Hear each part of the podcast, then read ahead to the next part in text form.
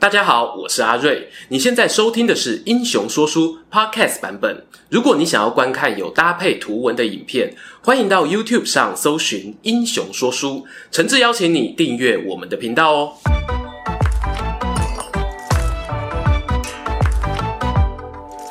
Hello，英雄说书的观众朋友，你们好，我是说书人阿瑞，替大家带来精彩的英雄故事。又到了众所期待的历史大排名时间。哎呀，小帮手，我们这次历史大排名的题目听说非常非常的刺激啊！我们请 Alan 来跟我们说一下这一次的题目是什么？中国哪个朝代是真强国？我先说“强国”这两个字是网友封的，但是我们也知道啊，中国历史上呢，其实。是由十几个帝国连接而成的。那这样子这么多这么多的政权当中，有没有哪一个朝代是网友心中认为最符合强大这个形象？那这就是我们今天想要来做票选的一个最主要的一个原因。嘿，那我必须要说，强大这两个字的定义呢，一定每个人会有不同的想象。那透过今天的这个投票结果，我们也可以知道，最多人认为的强大到底是什么样的特质。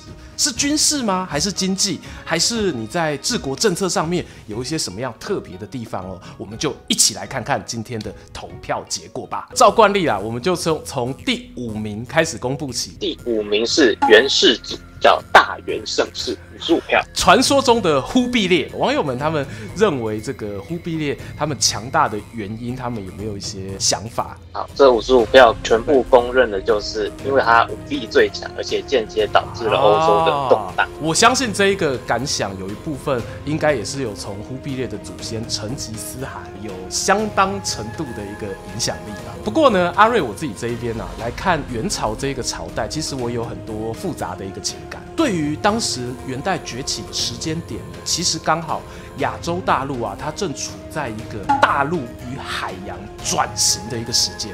那为什么会说元代这边开始是一个转捩点？其实有一个故事，大家以前历史课本上经常会听到哦，就是马可波罗东游记。那那个时候马可波罗来到东方的时候呢，他一开始走的是传说中的丝绸之路，也就是走陆路，经过所谓西域这一块哦，然后进而来到了中国。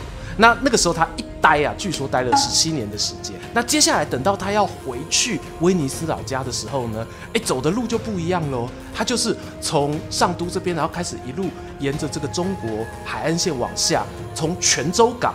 然后出发，接着绕过印度洋，走海路，哎，再回到他的故乡。所以这样子一个发展，当时啊，马可波罗走的这一条路线，其实恰恰好画起了那个时候世界上数一数二大的一个经贸路线圈。那这样的一个关系，其实某种程度上也成为元朝他们比较难跨过的一个时代浪潮。那后来 元朝的发展呢，我自己觉得是在这个衔接上面啦，没有到那么顺利，因为毕竟他们还是觉得草原。是他们的家啦。整体来说，呃，我觉得没落当然还有其他政治上面的一些因素考量，但不妨呢，也可以从这一个切入点哦，去看这个大元盛世的一个转换。好，那接下来呢，就来看看我们的第四名的得主是谁？第四名，明成祖永乐盛世，七十一票。哎呀，这个就算是我自己原本有预期中会出现的朝代了。大家会觉得说，这个永乐盛世可以称得上是一个强国，网友们怎么看呢？大家公认的原因是，如同刚刚元朝有讲到，明朝相对于大航海时代的荷兰，他们都是在海洋掌握非常多的权力的国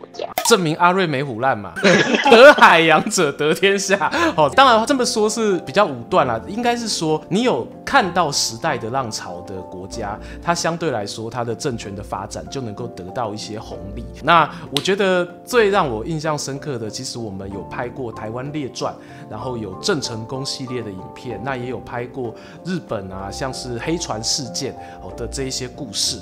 那当中其实都有提到说，这一条的商业活络带来了很多不同的文化交流。那也譬如说那个时候很有名的永乐通宝。你都可以在日本这个地方，你也可以找到一些同样的这些古钱币哦，也都象征着那个时候哦有形无形的这个商路流转，对于当时的人民来说啦，是有非常非常大的，不管是记忆也好，或实质的商业利益也好，哦都不可磨灭的啊。最后这边我想到有一点，就是明朝的强大这件事情啊，除了这个经济部分之外，我们在戚继光的影片当中有提到，就是戚继光他们早年家里是军户出身。对，那什么是军户呢？你可以把它想象成是职业军人。那这样子的一个体制，它其实在蒙古时期呢，它就行之有年。到了明朝，他并没有就是直接推翻哦所有元代的这个制度啊，我就不要用这样。他觉得说，哎，不错，好用哦，我可以留着用的，我就把它留下来。所以这个军户制度，其实在明代呢也实行了相当长的一段时间。那这一点，我觉得对于当时啦经历过乱世之后，重新建立起一个王朝，然后可以很快速的吼让它在大一统的局面下可以运作，这一点来说，我觉得他们的执政者是做得不错的。那接下来。来呢，哎，要进入我们的前三名的时间啦。我们来看看第三名的得主是谁？第三名汉武帝，汉盛世七十三票。汉武帝。哎，这个我们每次讲到所谓中国人的代称啊，有些人会称呼为汉人。这个“汉”字呢，哎，你要说是从汉武帝来的，我觉得非常非常的有关联。但是汉武帝他落到第三名，对，我本来期待哦他是前两名，但是为什么网友们会觉得汉武帝是他们心目中的强国？汉朝武力强，而且疆域大，击退了匈奴，而且打通了很重要的丝绸之路。对商业有很重要的影响哦。如果说元代那个时候算是丝绸之路，因为海洋的关系渐渐走下坡，那汉武帝这个时候呢，哎，你可以说是丝绸之路旭日东升的时候。但在我心中，其实汉武帝他当然还有很重要的历史定位在，对，他出现在那个时间点，就很多人会讲一句话叫做“秦皇汉武”。秦皇指的是秦始皇，他的时间相对来说很短暂。但是呢，到了西汉的时候，汉武帝把这一个汉朝政权发扬光大，进而变成一个可以和秦朝相比之下称得上是长治久安的一个政权。所以我觉得刚才说的历史定位在这边，他告诉大家说，我在中国这边我是有办法建立一个大一统的帝国。而且中央集权哦，没有像以前的一种封建社会一样啊、呃，可能分裂那种。对对对对对对对，这一点是相当不简单。然后哎，刚才有提到网友有讲丝路这件事嘛，丝路这件事情，我就想起汉武帝时候这个有名的一个小故事，大家都记得那个张骞通西域嘛。有一回哦，他去西域的路上，他想要去造访月之国，但是他没有直接到达目的地，他路上呢。被匈奴单于发现了，就是匈奴部落的领袖。那那个单于呢，就把张骞叫过来，就问说啊，你要去哪里啊？然后张骞就跟他说，哎，禀禀告大王，我要去月支。然后匈奴就笑笑说，你不知道月支国在我们这个部落的北方吗？你要去月支就要经过我们部落，你觉得我会让你过吗？然 后张骞不敢回答，他就嗯，你说会让我过，然后就说凭什么我要让你过啊？你说不会让我过，就说你把我看成什么心眼狭小的人了，这样怎么讲都不对哦，所以他就不讲话。然后那个单于就跟他说：“你们是汉朝来的嘛？我就问你一句话：如果我今天匈奴，我要去拜访南越国，我要派使者经过你们大汉的领土，你们的皇帝会让我过吗？”哇，这句话问得非常的漂亮，然后张骞当然了就沉默了。对，可是从这个故事当中，其实我能够想象出一个以前没有出现在我脑海里的一个画面，就是当时的匈奴和汉武帝的汉朝，其实更像是一种对立平等的一个关系，因为彼此他认为我承认你是个国家，可是呢，我在我自己的国家领土这一边，我还是有我相当当程度的一个自主权。然后另一个很难忘的就是匈奴他。怎么会知道南越？一种说法当然是有可能张骞的这个使者翻译翻错了，但是另外一种可能就是说，确实那个时候各个不同的部落之间，其实他们都还是有一些适度的使节交流，那也会大概知道说，在这一块陆地上面的其他政权是什么样的一个状态。这件事情呢，有助于我们可以想象说啊，原来那个时候的亚洲其实是一个五彩缤纷，好各自。茁壮的一个状态。那接下来第三名结束了，前两名哈，前两名究竟秦皇汉武有没有机会两个一起出现呢？我们来看看第二名是谁啊？那就要说很抱歉啊，第二名唐玄宗开元盛世七十七哦，跟汉武帝也是差不多。怎么样？第一名还有机会啊？我们待会看一下第一名。好，唐玄宗，我们进入唐代喽。汉唐盛世，这也算是常常拿在一起并称的啦。那为什么这边是？唐玄宗呢？网友们对唐玄宗有什么样的遐想呢？来听听大家的心声吧。啊，第一个网友的想法是说，唐玄宗时期高丽人有高仙芝，然后日本人有阿倍仲麻吕可以同朝为官，然后中亚地区的阿拉伯人、东罗马人可以来唐朝定居，就很像现在的美国。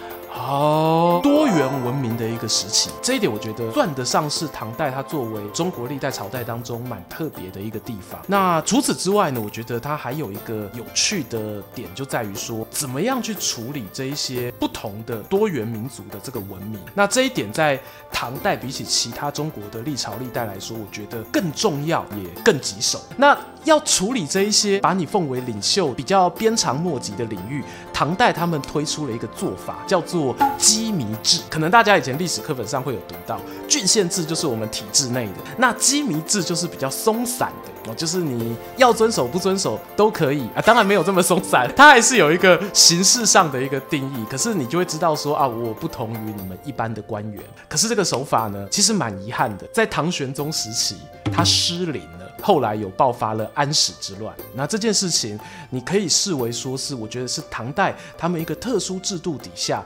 到了晚期，然后没有处理好，吼所导致的其中的一个乱象之一。那这个时候其实也有一个跟唐玄宗有关的一个小趣事，大家可能也耳熟能详。李白他在唐玄宗时期曾经有过一个译文，吼叫做“醉草下蛮书”。相传啦，那个时候哈就有个外国使节来跟唐玄宗拜访，送上外交文书。结果那个外交文书写的是外文，满朝文武百官没有人看得懂。然后唐玄宗呢就问说有没有人看得懂，有没有人看看得懂？结果大家都摇头，他就很生气啊，说给你们三天时间，要是再没有人看得懂，每个人哈通通都要处罚。然后后来呢，据说啊，他们就找了李白，请他来做翻译，因为听说李白去过很多地方哦，周游各地，外语能力相当好。那结果李白进了皇宫之后呢，他就喝了点小酒，这个上班时间。是绝对不能够喝酒啊！应该只有他敢这么做，对，只有他敢这么做。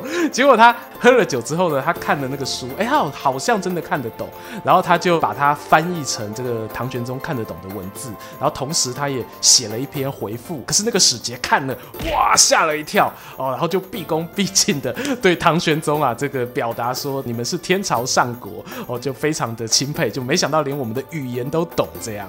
但这样的一个故事看下来呢，以前会觉得说啊，这个李白好厉害什么的，但是后来你细细一想，其实你也会发现说，到了唐玄宗那个时期，他们对于外国之间的这个交流，似乎哦已经没有办法彼此之间有一个比较良性的一个互动了。他们甚至可能会存在着一些猜忌的关系。所以为什么也会说唐玄宗是唐代哦由盛转衰的一个转捩点的原因就在这里了。好，众所期待的冠军得主要登场了。我们的冠军是唐太宗贞观之治，两百八十九票。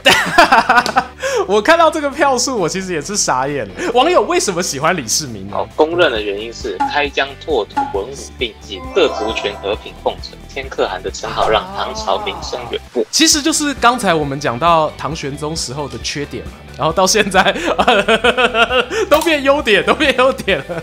我觉得这个合理啊，我觉得合理。而且其实说真的，也不是真的。从唐代开始才有这个现象，因为我们也知道唐是承继着隋代而来。那隋代其实那个时候在北朝的一个基础。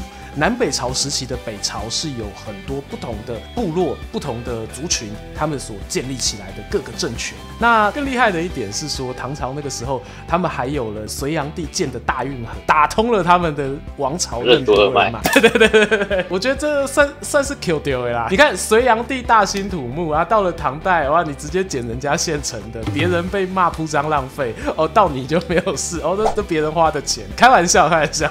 对，但事实上来说啦，这点。对他们来说，我自己觉得这有先天上面的呃软实力跟硬实力都有先天上的一个优势。然后这里我特别想说说的，还是说关于唐代那个时候的世界观。好，那个时候的这个世界各国当中呢，其实除了唐帝国之外，其中一个呢是拜占庭帝国，它比较复杂，我们搁在旁边。然后我讲个比较不复杂的阿拔斯王朝，阿拉伯或也有人讲大使。那个时候的阿拔斯王朝啊，它对于唐帝国来说，两边是有接触过的哦。大家也有读过他们的一些战争。那另外的话，就是再往欧洲一点的话，是那个时候法兰克的加洛林王朝。但是他们跟大唐帝国都有一个比较不同的一个点，在于说卡洛林也好，或者是阿拔斯也好，他们一个代表基督教，另外一个当然就是伊斯兰阿拉伯的这个文化圈。然后他们的帝国的这个成立呢，他们选择用宗教这一种可以跨越地区、跨越不同的这个习惯来凝结大家。这一点我自己觉得，它跟唐代是有一个很明显的一个不同。所以在这一点上面呢，我觉得唐代的统治者他们走的是比较一个战略模糊的一个方式。对，哎，你你你笑什么？你笑什么？你说他像美国是不是？啊，没有，我可以消音。自己讲，不要消音，这段不要剪掉。这样子的一个冲突，如果早一点哦，有办法透过一个制度面去弭平这一些族群可能未来会发生的纠纷，那也许唐太宗的这个贞观之治，到后来唐玄宗开元之治，就有可能可以延续的更长。更远也说不定。好，终于啊，又来到我们的结论时间啦！啊，这个结论时间啊，我们发现哦，前五名观众票选出来的强国当中，大家对于强国想象中的特质确实很不一样。Alan，你你自己在看这个网友的投票里面呢、啊，你觉得大家在乎的特质有哪些是你觉得很印象深刻的？印象中最多的应该还是武力跟领土的大小，简单粗暴。那还有呢，在这个简单粗暴的特质以外，有没有一些也是大家通常会提到的？第二个其实比较多的是商业，像是呃丝绸之路，然后还有明朝的那些海洋权的影响啊。我自己觉得啊，刚才看这个前五名下来啊，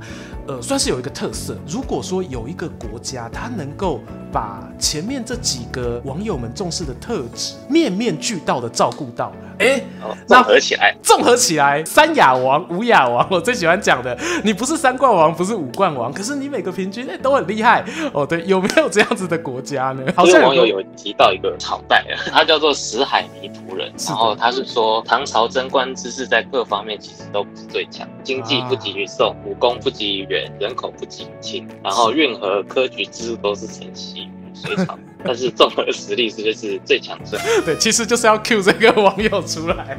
我不得不说啦，我其实觉得石海迷途人的想法跟阿瑞我自己有那么一点点接近。哦，就在唐代的这个全盛时期，他是有把这。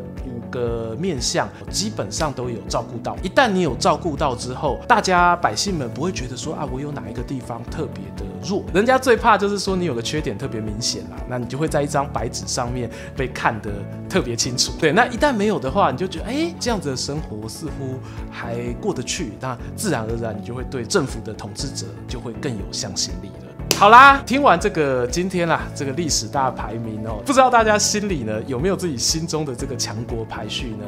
但这边阿瑞，我最后还是要说，从我们的投票结果看来呢，大家不难发现，每个人强的定义真的不一样。那同时呢，这也会代表一件事哦，今天现在是在一个民主社会当中，每个有投票权的选民，大家投下的每一票都是希望可以让国家好。那什么样的国家才叫强？什么样的国家才叫好？你就会发现，大家想的都不一样。所以呢，如果你在社会上哈遇到了跟你想法不一样、对于国家有不同的想象的人哦，千万千万哈不要急着去说啊，你的想象不对，你的想象不好。大家可以互相的包容、互相的交流沟通，我们可以一起打造另外一个面面俱到、强大而且对大家都好的国家。好，今天历史大排名好说到这一边。如果说你有更多想要我们来投票表决的题目，欢迎在我们的影片下方留言分享给我，还有小帮手知道。那我们就下一次历史大排名再见喽！我是说书人阿瑞，我是 Allen，拜拜拜拜。喜欢今天的故事吗？画面右边哦，还有更多推荐影片可以追哦。诚挚邀请您动动手指订阅我们频道，打开小铃铛，选择接收全部消息，这对英雄说书的帮助非常非常大。如果你还想要给我们更多鼓励，也可以扫描加入会员 QR code，用每个月一杯咖啡的钱赞助团队创作更多好故事。我们下次见。